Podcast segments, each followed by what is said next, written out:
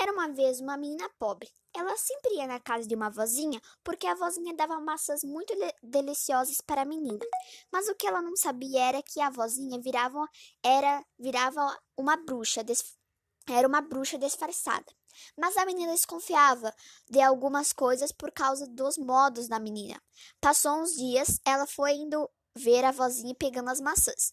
Mas o homem acabou dando um veneno para a bruxa e ela enlouqueceu. Daí, ela começou a inventar umas experiências e ela pensou a fazer uma experiência para a menina virar uma cobra.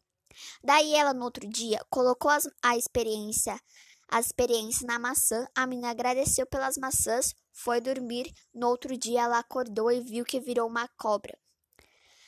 Daí ela podia picar as pessoas. Ela pensou: a maçã que eu comi ontem estava estranha. Ela deve ter colocado uma dessas experiências na maçã.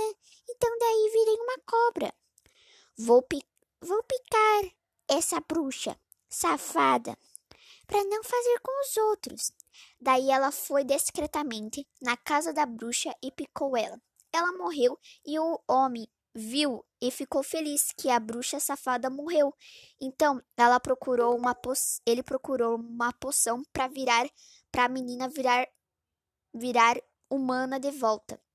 Ele encontrou, deu a ela, ela virou a menina de humana de volta e ele acabou sendo convidado para morar com a menina.